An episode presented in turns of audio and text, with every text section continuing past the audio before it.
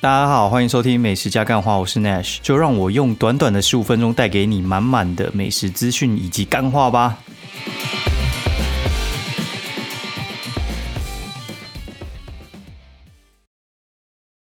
Hello，大家好，欢迎收听美食加干话，然后第二季的第七十八集，我是 Nash，那我现在时间是二零二零二月八号星期一半夜一点四十五分。然后我们现在念一下 Q&A 好了，不然的话等一下就讲到忘我，然后最后又没办法 Q 没办法 A 啊。然后这位是 Lily，然后他说五星推报不准停录，然后昨天去看营养师有看到内许大，本来想去跟你打声招呼，但是在咨询无法啊，然后之后有机会再相认。老天呐，居然入侵我生活圈，超扯的哦。然后哎，其实我还真不知道有人跟我同样的。一起去咨询啊，反正我觉得大家就减肥愉快，然后最近快过年了，大家一定要 hold 住这样子。哎，然后来我们继续。呃，他说感恩 podcast 有人的价值啊，说听这集非常有感触，虽然我还是不太懂，但是我老公有推荐一本个人成长的呃疑惑，然后他说他看了这本《觉醒的你》，有些领悟推荐给你，好，非常感谢。然后最近也是在大量阅读。漫画哦，对，就是大量阅读漫画，真的是还蛮好笑的。就买那个电子书之后，我真的觉得，嗯，看漫画非常非常的方便。就是那个乐天 Kobo 真的看漫画很赞。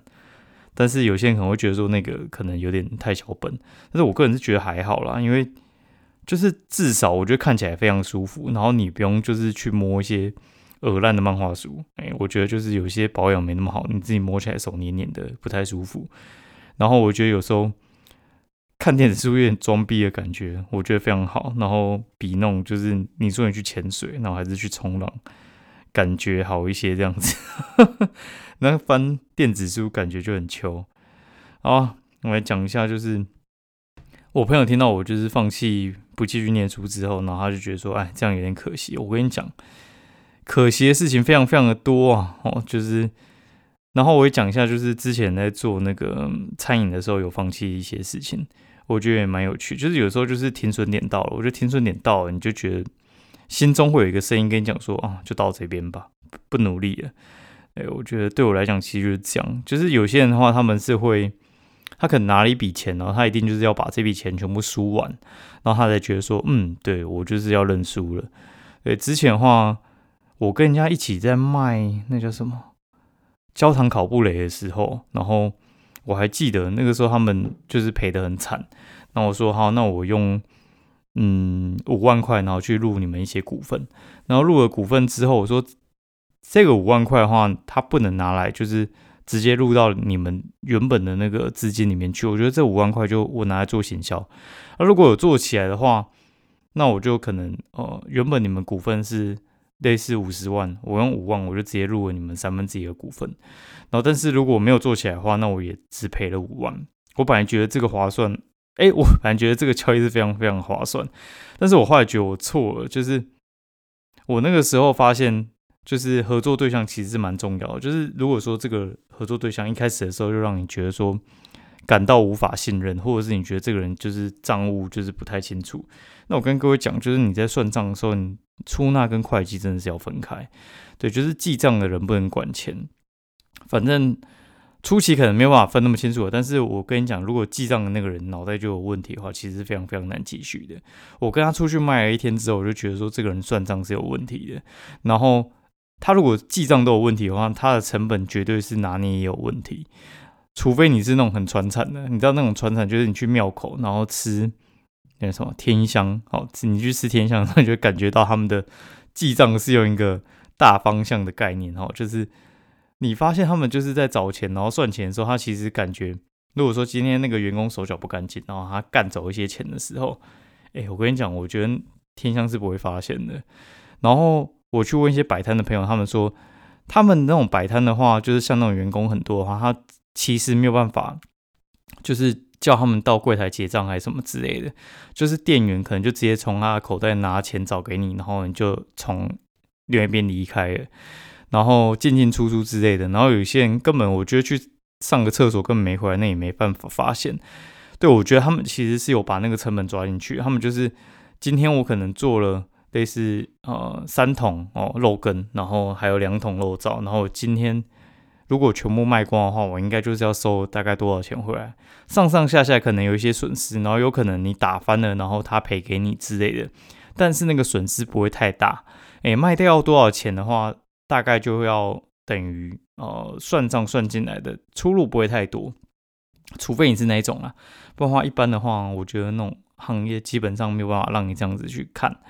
好，那我们回归到就是那个时候，我是觉得说，干这个人账务有问题，我就直接隔天就跟他讲说，呃，我们叫那些货，就是我们准备要卖的那些货，就是因为我新加入要卖那些货，我跟你买断。那剩下的东西我就没有要合作了，对，所以我大概就是赔了应该快一万块吧，就是总共五万，我赔了一万，我就认赔杀出了。那第二次做餐饮的时候是卖那个，我们是卖奶酪，然后就是一个，嗯，那叫什么贩卖机，奶酪贩卖机。好，那奶酪贩卖机的话，就是它就是会在家乐福里面，然后你每天跟他交一些灌注，然后放到那个贩卖机里面，然后你再去点钱，然后这样的话。基本上啦，我觉得那个还蛮靠北的，就是他其实一开始的时候开三重店的时候，三重店其实还蛮赚钱，然后我们才决定要开一个，呃，那个什么重庆家乐福，我们原本在里面开，在里面开呢，我们也觉得说应该是可以赚钱吧。我觉得我们卖了大概三四个月，我觉得最好的情况就是打平。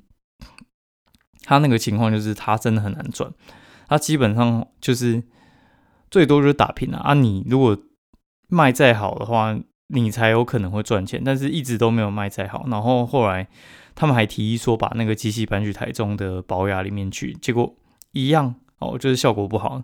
然后里面的东西来换一下气泡水，我觉得也是不脏。然后嗯，前前后后应该说我们就是那个加盟金啊，然后还有一些就是呃准备金之类的，我们应该亏掉应该快一半吧。应该六十万亏快三十万，然后剩下三十万，我们就决定停损，因为觉得基本上就很难再好，因为那个趋势就是一直在往下。然后原本热度很高的时候就已经卖的不是很好了。那如果说你热度更差的话，就更没有人买嘛。虽然那个东西我到现在我还是觉得还蛮好吃的啦。然后后来还有做那个什么夹娃娃机，然后夹娃娃机也是惨。就夹娃娃机，我觉得其实夹娃娃机是蛮有学问存在的。然后。夹娃娃机的状况这样，就是有一阵子夹娃娃机不是很盛行嘛？那时候我们有开，然后我们是进去跟人家租机台。然后租机台的话，我觉得你的货的话，嗯，就算你那个机台是很赚钱，但是你要想一个情况哦，就是你今天进了二十只娃娃，你不可能二十只娃娃整个把它全部清空，你再换下一批。对，就是我们有时候会换食品嘛，就是什么泡面啊，然后还是娃娃啊什么之类的，不一定。但是你那一批泡面可能三十碗泡面，然后你可能呃外面的那个包装被人家夹破，然后有些会被淘汰掉。像那个娃娃有时候被爪子一直敲一直敲，然后敲到会有点卖相很差，你一定会把它撤掉嘛。然后你可能卖卖到剩下一半的时候呢，你可能要进新的，或者你准备要换旧的，换哎 讲错干，我为什么讲错？反正你就是。你那一批可能一半被夹走之后，你要进新的，或者是你准备要换呃新的产品要卖哦，这样讲哈，就是你泡面正正准备要换娃娃，娃娃正准备要换泡面之类的，你要换新的一批，你旧的那一批你可能就是要整批拉掉，对，所以话你的呃出货那个数量，然后还有就是你维持。原本的营运到底需要几只？这个我觉得是很难拿捏的。基本上，我觉得夹娃娃机真的还蛮容易赔钱的。然后，如果说你要赚钱的话，你可能是要当那个场主，你要将当台主要赚钱，其实我觉得没有那么容易啊。我觉得，尤其是越开越多店的时候，那真的就没有那么容易，没有那么好赚。然后还有什么？哦，我觉得还有。一个是我自己这边做那个卖茶叶蛋，好卖茶叶蛋也是做大概三个月，我就决定不要做了，因为我觉得这个东西还蛮难的，嘿，真的还蛮难的。我觉得做吃的其实还蛮明显的，就是那个趋势一出来，你就知道说，哎，这个东西就是没有办法再熬了，就是它再怎么好，就是没有办法突破那个趋势。做茶叶蛋那个状况是这样，就是你做茶叶蛋，你一开始的时候。就觉得说，哎，这个东西好像就是呃，苏朗茶叶蛋嘛，它不是开的到处都是嘛，然后后面还推什么卖豆干呐，然后卖一些周边产品之类的，就觉得哎，这个东西别人可以做，你应该也可以做嘛。但是后来你就发现这个题目其实是可以做，但是其实它要到有效益的话，它的那个经济规模是必须要非常大的。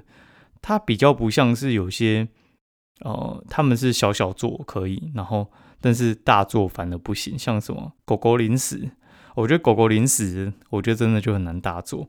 狗狗零食有些做什么？呃，手工包吧，好，手工包干。那一开始的时候，你就讲说什么，我们是手工制作啊，然后什么纯天然啊、三小之类的。就哎，你周遭朋友跟你下定之后，哎，发现的确有赚钱，但是你一天可能就只能生五十包，再多的话，你可能那个时间就会没办法做。那这种东西的话，其实它就是没有那么适合大量制作，因为大量制作的话，像那种什么手工水饺，我觉得其实也是很香啊。对，那种就是。手工去控制的东西，我觉得都很难大量制作。但是像水饺的话，其实要手工捏的，其实才会好吃。但你人一多的时候，你可以请更多人，但是捏的品质可能就不如预期。然后它每一批制作出来的品质也没有到那么好。所以这些东西的话，其实反而没有那么适合大量制作。然后我觉得其实都看得出来一个趋势啊。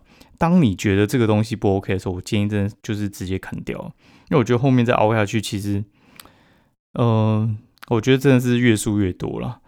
然后，后来我真的觉得我自己的天赋可能，呃，就是把原本的顾好，那其他要尝试就 OK。但是如果说那个趋势出来，你觉得已经不如你的预期发展的话，我建建议就是直接砍掉就好了。干嘛讲这个道理？要冲玩笑哈。然后先跟大家讲，就是最近啊，最近真的是要过年，然后好吃的东西真的很多，大家一定要节制，不然的话。过年回来真的会胖超多的，尤其就是像我们回高雄过年啊，高雄东西我觉得就是比台北好吃很多。然后如果说你又没节制的话，你真的是会胖死。然后好消息就是过年很多店没开，尤其是初一初二吧，除夕初一初二，尤其是除夕除夕晚上，我觉得有些店很拼呢，饮料店就是 他们八点就出来开，我觉得超扯的。好，那我们来讲一下，就最近到底吃这么好。我就用倒叙讲回去啊，就是我今天去吃一家叫做根哦，它就是留根很浓的那个根啊。那根的话，它这家店的话是卖早午餐，它是在呃阳明山的山脚下哈，就是四营捷运站附近。那它这个地方的话，就是在雨农路附近啊，它的那个招牌是写雨农路，那这地方我觉得有点偏哦，多偏呢？它就是从捷运走过来，应该也要。隔四五分钟吧，它生意超好的，它大概评价大概就是四点四颗星，还蛮好的哦。然后每次去都觉得说，哦，好像都人很多，然后一直没进去。然后今天的话刚好有一个机会，就是我早上呃带我女儿出去溜达，那我们就去北投啊，然后散步之类的。然后回来的时候，本来带她去吃牛牛蒡晚安，然后她吃一吃之后，干大概吃了一点点东西就那边欢，然后就觉得算了，就把。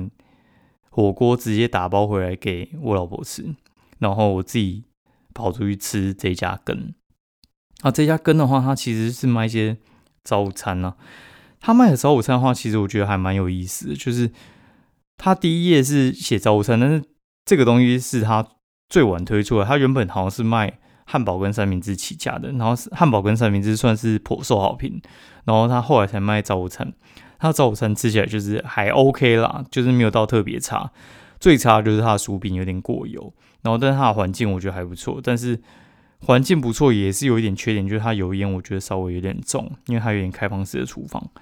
嗯，好，然后再往前一天的话，我就是跑去基隆，然后去吃哦仁爱市场里面两家店，哈，一家叫做海鲜。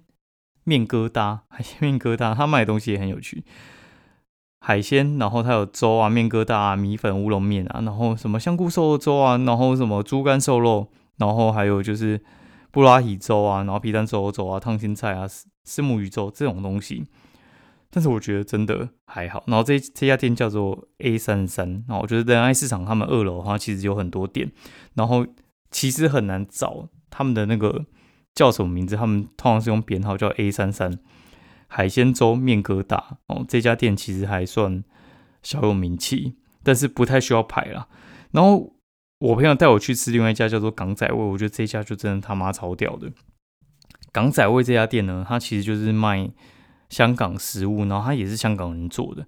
那我觉得它真的还蛮好吃的，就是他卖的东西当然有局限，因为他的那个厨房算是蛮小的。他就我就念给大家听：猪扒包，然后鸡扒包，然后咖喱三宝，然后法兰西多士，然后什么奶油脆脆猪，然后还有就是。呃，捞面啊，猪排捞面啊，鸡排捞面啊，然后反正就是一些变形啊。那饮料的话，它其实卖的东西，我觉得也还蛮有意思的。饮料的话是卖港式奶茶、港奶，然后柠蜜、咸柠七、鸳鸯哦。那这些东西的话，它其实多划算呢，就是它全部都是七十元以下，然后完全无法想象，因为台北卖这个东西的话，我觉得这个价钱至少乘以一点五到两倍哦，都不会很夸张。它港奶卖四十而已。四十的话，台北的话应该就是卖哦，有时候八十、一百都有，都遇过哦，真的很夸张，而且还不怎么好喝。那我觉得它的饮料完全无缺点。我们喝它的港奶跟咸柠七，尤其是咸柠七，应该是我来到台湾最好喝的一家哦。咸柠七的话，就是港式有那种腌柠檬啊，那腌柠檬的话，其实都是跟外面叫的，你不然你自己腌的话，大概就是要腌一年，看那个量到底要多大哦。反正他们就是跟人家叫那。叫的好坏的话，就是你的价钱高低，就是叫的好坏嘛。那我觉得他们叫的那个价钱其实应该还蛮高的，而且是倒七喜啊。因为有些不孝厂商他们会倒雪碧，那倒雪碧的话，那味道就是会完全不一样哦。然后它的捞面的话，它不是用那种出钱一丁，因为出钱一丁一包就很贵，所以的话他们就是用妈妈面，毕竟它就也没卖多少。猪扒捞面卖七十，干你要他用出钱一丁那种成本二十块，到底是要他火吗？然后他还可以用葱油口味跟避风塘，好像是叫葱油，我觉得还蛮好吃的。它那个味道我觉得还不错。那我去基隆版推，然后就有人说啊，干他那个味道就不是很正宗三小之类的。干然后说他自己香港人，然后就说干老板也香港人，干妈你到底是在讲什么东西？就是。你都是香港人，你口味当然也会不一样。你香港人就说他不太到地，但是对方也香港人，所以话你到底是说这一家是哦有调整过口味呢，还是就是你们只是都香港人，然后但是口味不一样？但是我觉得其实他的口味还算蛮到底的，因为我我自己也去香港好多次了，对我觉得它的味道其实还算蛮不错的。好，然后我们继续来讲下去哈，然后。我们上一集讲到，就是我们去被拖车拖掉的那一次，我们就去基隆，但是是跟这次不太同天。然后我们是跑去基隆的那个叫什么外木山，哈，外木山那家就是陈品良烤鸭店。陈平良烤鸭店的话，它其实就是用人头计价的。人头计价的话，它就是一人就五百块，那你基本低消就是两千五，两千五就是你至少要五个人去吃啊。那外木山那边的话，其实还蛮有趣的。外木山它是一个，呃，虽然基隆港沿岸他们都是那种就是港口地形，然后只有外木山那边的话，它是有点沙滩地形，所以它有一片非常小的沙滩，你可以下去走走。然后这个地方的话，我觉得还蛮有意思的，就是外木山它附近基本上都是卖海产为主啦，然后有些的话就是卖那种就是像是饮料店，就是杂货店，你就可以。上去冲冲沙，然后借你一个空间，让你冲一下你身上的沙之类的，就像海边不是会有一些冲脚的地方吗？哦，他那边也是。然后比较唯一不一样就是他是卖烤鸭的，其他都卖什么海鲜热炒啊之类的。他烤鸭的话，他当然也是会搭配一些其他的就是项目嘛，像是一些呃干锅海鲜干锅，它其实还蛮有趣。海鲜干锅的话，我做。哎，我觉得他做的其实还不错，因为外面一些干锅的话，其实有些我觉得做的太重油，我觉得它的那个咸度其实还蛮刚好的。他还卖沙拉，哎，就是你给他五百块，然后他帮你配到好了。沙拉的话，就是水果沙拉，然后有加一些就是火龙果啊，然后还有一些什么芭乐之类的，然后还有一些蛋菜。然后蛋菜的话，它是用汤的方式去做了。朋友是说蛮新鲜，但是我个人不喜欢吃蛋菜，所以就 pass。然后买呃小卷哦，就是它也是穿烫小卷，然后用清蒸的方式去做。那烤鸭的话，它是做六丝哦，它做六丝，然后就是剥皮，然后片鸭。那片鸭的话，一开始它先片那个鸭皮，鸭皮他就说哦，你这一定要趁热沾糖吃，因为你那个鸭的热度可以去融化那个糖，让它变得呃更好吃，因为糖的话经过高温的时候，它那个味道会有点焦黄，味道会不太一样。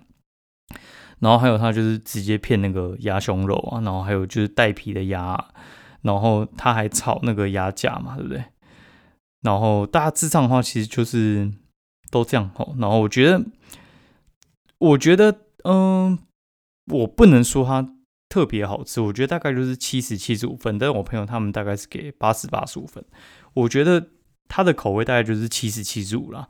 你说它特别好吃，我倒觉得也没有，但是我觉得它至少没有鸭腥味，然后价钱我觉得蛮便宜的，然后服务还不错，然后其他搭配的餐我觉得还蛮好的。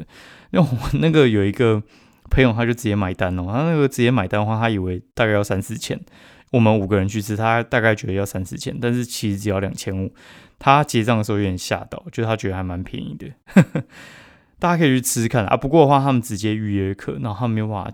就是你突然去那边，然后跟他讲说：“哎，我要吃烤鸭。”他是没有办法准备的，因为烤鸭的话是要提前准备吧。